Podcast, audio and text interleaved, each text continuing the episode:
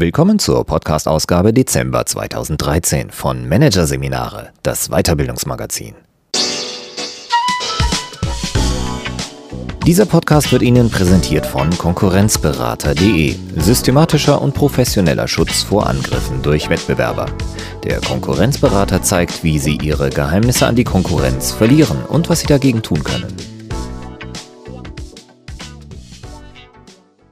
Weitere Podcasts aus der aktuellen Ausgabe behandeln die Themen Downshifting, Fortschritt durch Rückschritt und Fehlentscheidungen vermeiden, Finden finden.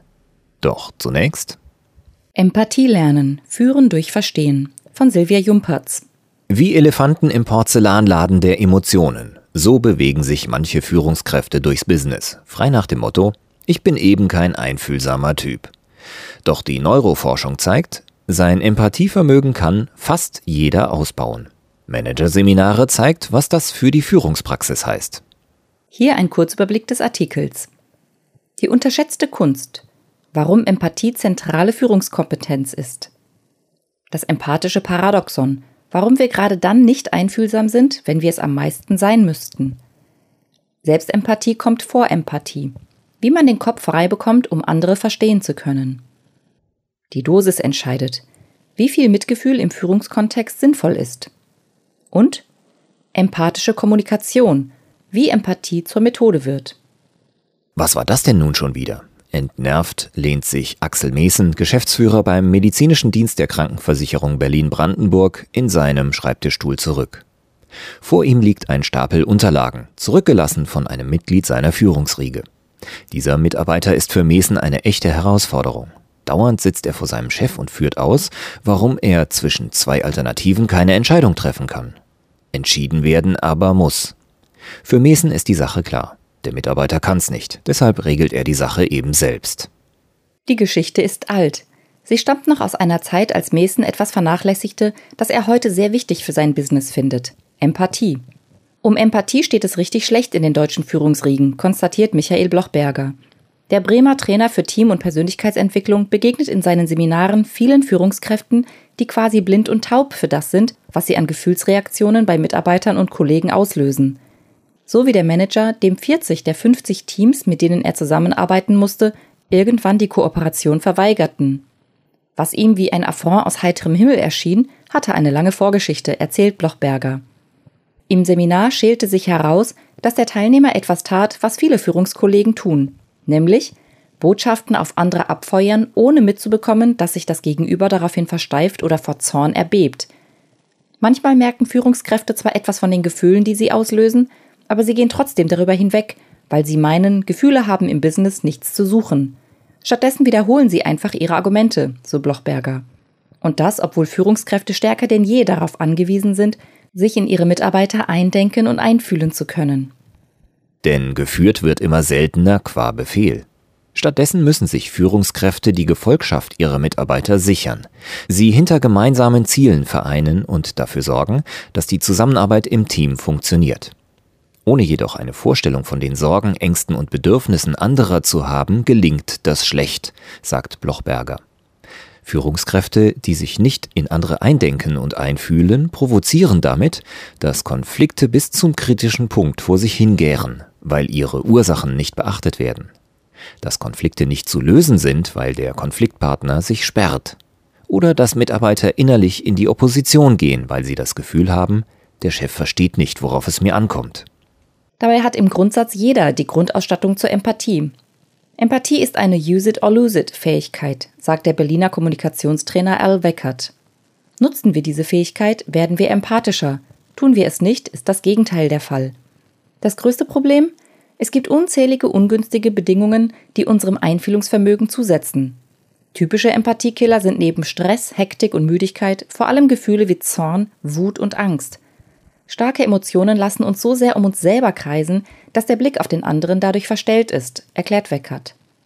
Hinter vielen Gefühlen stecken zudem unbewusste Glaubenssätze, Urteile und Bewertungen, die ihrerseits unsere Bereitschaft, uns in andere hineinzuversetzen, herabsetzen können.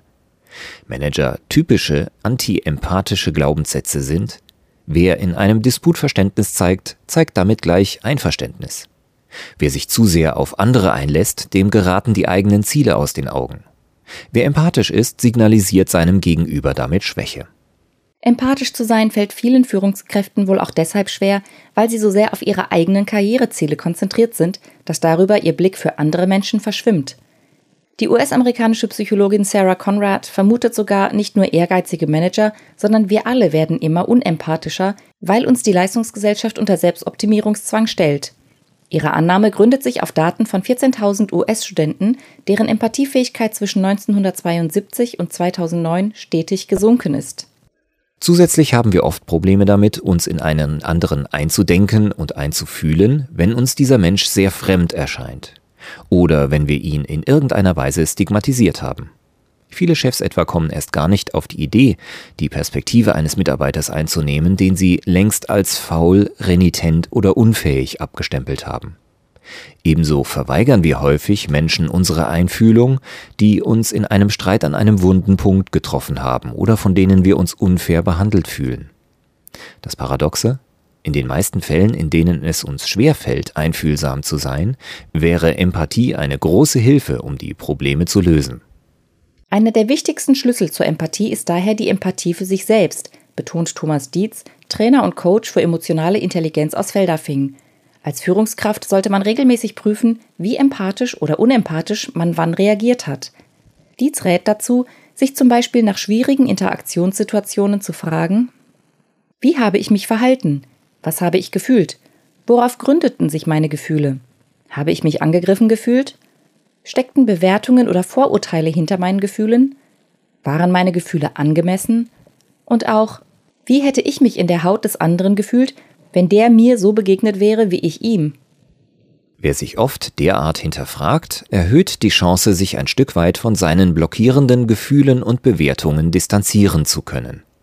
Eine gute Unterstützung ist auch die Wahrnehmung des eigenen Körpers, so Dietz etwa bei Übungen in Achtsamkeitsmeditation, die helfen, aus lähmenden Gefühlsspiralen auszubrechen und wieder im Hier und Jetzt zu landen. Viele Führungskräfte allerdings müssen zunächst noch etwas viel Grundlegenderes lernen, ihre Gefühle überhaupt wahrzunehmen. Manche wissen nicht einmal, dass das, was sie gerade spüren, Trauer oder Wut ist, weiß Blochberger.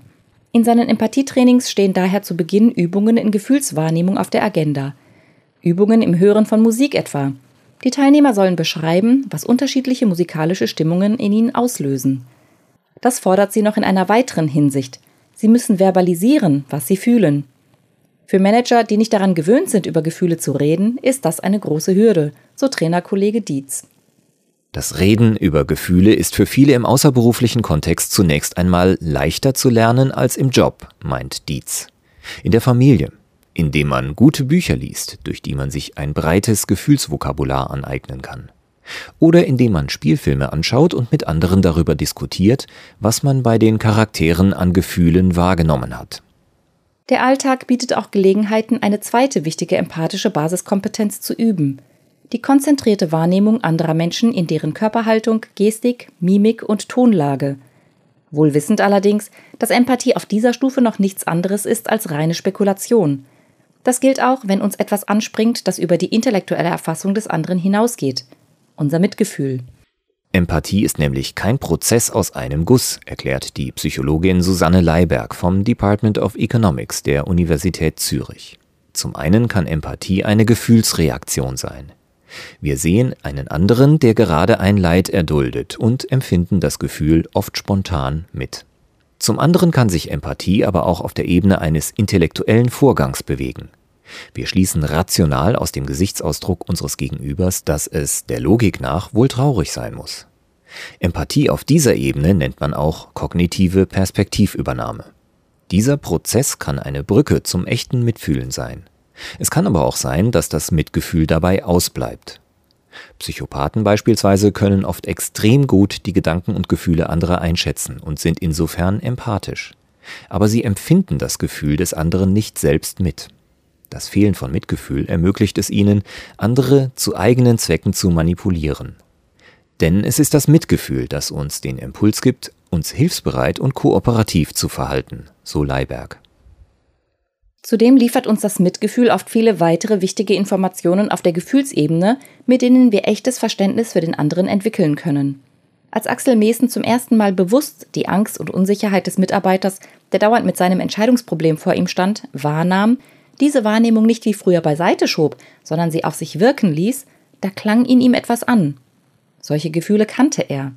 Er musste sich nur kurz an eine Situation erinnern, in der er selbst schon einmal unsicher und besorgt war und verstand recht gut, wie sein Mitarbeiter sich fühlen musste. Das öffnete eine Tür, erzählt Meesen. Allerdings kann das Mitgefühl auch in die Irre führen, denn wir simulieren dabei das Gefühl des anderen auf der Basis eigener Erfahrungen, erklärt Leiberg. Nicht selten fühlen wir etwas mit, was der andere gar nicht so empfindet. Zudem kann starkes Mitgefühl durch den negativen Stress, der oft damit einhergeht, zu unangemessenem Verhalten führen, warnt Forscherkollegin Claudia Sassenrath, wissenschaftliche Mitarbeiterin am Institut für Psychologie und Pädagogik der Universität Ulm. Die Befürchtung mancher Führungskräfte vor lauter Mitgefühl Unangenehmes nicht mehr ansprechen oder durchsetzen zu können, Konflikte nicht mehr austragen und die eigenen Ziele nicht mehr konsequent verfolgen zu können, ist insofern nicht aus der Luft gegriffen aber auch der Wille für den anderen etwas Positives zu bewirken, kann durch zu starkes Mitleid gelähmt werden. Denn wer stark mitleidet, will sich oft nur die eigenen belastenden Gefühle vom Hals schaffen. Wer etwa als Chef im Trennungsgespräch nur darüber lamentiert, wie schrecklich er sich selbst gerade fühlt, wird für seine Mitarbeiter keine große Hilfe sein. Um klar zu sehen und handlungsfähig zu bleiben, müssen wir uns deshalb ein Stück weit von unserem Mitgefühl distanzieren können, betont Sassenrath. Das kann für die Führungskraft im Trennungsgespräch zum Beispiel heißen, einen Schritt zurückzutreten und sich zu fragen, ist das, was ich fühle, wirklich das, was der Mitarbeiter fühlt? Hilft ihm das, was ich hier tue? Was kann ich für ihn tun, was ihm wirklich weiterhilft? Und was auch mit meinen Zielen kompatibel ist? Es kann sich auch lohnen, schon vor so einer Situation zu antizipieren, was könnte an Gefühlsreaktionen auf mich zukommen? Wie könnte ich damit umgehen? rät Trainer Dietz. Was bei der Navigation zwischen Einfühlung und Ratio hilft, ist neben der Reflexion vor allem die Kommunikation. Empathisch sein ist nur das eine, man muss auch empathisch kommunizieren können, so Dietz. Denn Kommunikation ist nicht nur eine Brücke, über die Empathie oft überhaupt erst ans Laufen kommt. Kommunikation hilft auch, die eigenen empathischen Spekulationen zu überprüfen. In Empathietrainings vermitteln Trainer Kommunikationsmethoden, die auf der einen Seite eine vorurteilsfreie Annäherung an den anderen ermöglichen und auf der anderen Seite helfen, auch die eigenen Gefühle und Belange so ins Gespräch einzubringen, dass sie für den anderen leichter nachvollziehbar werden. Das hilft nebenbei bei aller Einfühlung, die wichtige mentale Trennung zwischen Ich und Du zu wahren. Viele der Ansätze basieren auf Techniken wie dem aktiven Zuhören und der gewaltfreien Kommunikation – ein Kernbestandteil dieser Methode ist, dass man das, was im Gespräch an Sachinhalten und Gefühlseindrücken bei einem ankommt, immer wieder in eigenen Worten knapp zusammenfasst. Und zwar ohne Wertung, Vorwürfe und Co. Und auch ohne gleich eigene Tipps, Ratschläge oder Trostbezeugungen einzubringen. Spürt eine Führungskraft zum Beispiel, dass ihr Mitarbeiter hoch erregt ist, meldet sie zurück. Ich sehe, da könnten Sie jetzt an die Decke gehen. Anklagen des Gegenübers werden in neutrale Kernaussagen transferiert klagt ein Mitarbeiter beispielsweise, total unfair, wie viel Arbeit Sie mir immer geben, könnte der Chef zurückfragen, sind Sie ärgerlich, weil Sie vorige Woche noch den Auftrag erhalten haben, die Kundenbeschwerden auszuwerten? Solche neutralen Rückmeldungen, Kontaktaussagen, wirken vielleicht banal. Aber sie haben oft eine starke Wirkung, ist Al Weckert, Spezialist für gewaltfreie Kommunikation, überzeugt. Denn der andere wird den Aussagen entweder erleichtert zustimmen, stimmt genau, oder er wird sie korrigieren.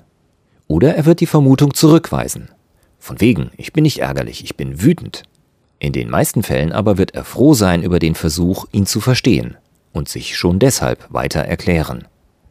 Das Besondere an der gewaltfreien Kommunikation besteht darüber hinaus darin, im empathischen Gespräch stets nach den Hintersachäußerungen und Gefühlsausdrücken steckenden Bedürfnissen zu suchen. Die These, die Ursache hinter Gefühlen wie Zorn oder Enttäuschung ist meist, dass ein elementares Bedürfnis bedroht ist, etwa das nach Anerkennung oder nach Sicherheit. Sagt ein Mitarbeiter, unmöglich, wie Sie mich behandeln, immer ignorieren Sie meine Vorschläge. Steckt dahinter womöglich das Bedürfnis nach Anerkennung. Als Chef könnte man sich in diese Richtung vortasten und fragen, verstehe ich Sie richtig? Sie wünschen sich für Ihre Vorschläge mehr Beachtung? Das Schöne an Bedürfnissen ist, dass sie universell sind, sagt Al Weckert. Daher könne man gerade beim Reden über Bedürfnisse besonders leicht Verständnis füreinander entwickeln.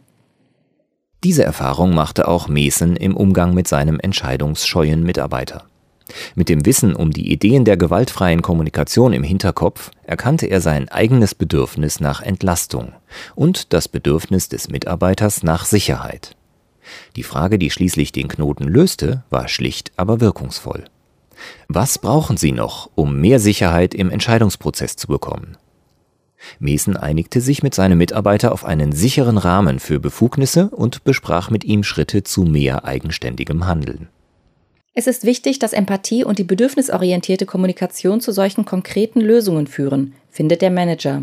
Mindestens aber muss die Führungskraft erklären, warum, bei allem Verständnis, letztlich doch keine für den anderen völlig zufriedenstellende Lösung möglich ist. Denn nicht verstanden zu werden ist das eine. Das andere aber ist, sich zu öffnen und dann erleben zu müssen, dass nichts daraus folgt. Außer vielleicht, dass der Chef nun besser weiß, an welchen wunden Punkten er einen treffen kann.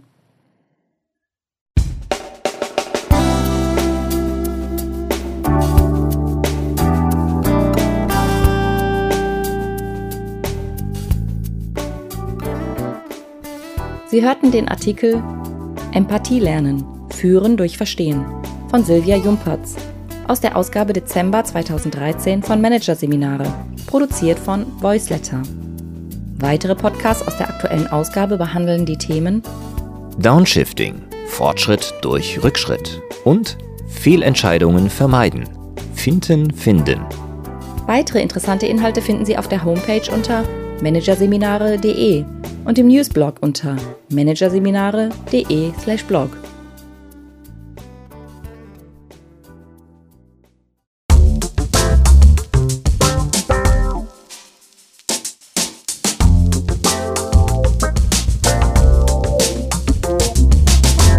Das war der Podcast von Managerseminare, das Weiterbildungsmagazin. Ausgabe Dezember 2013.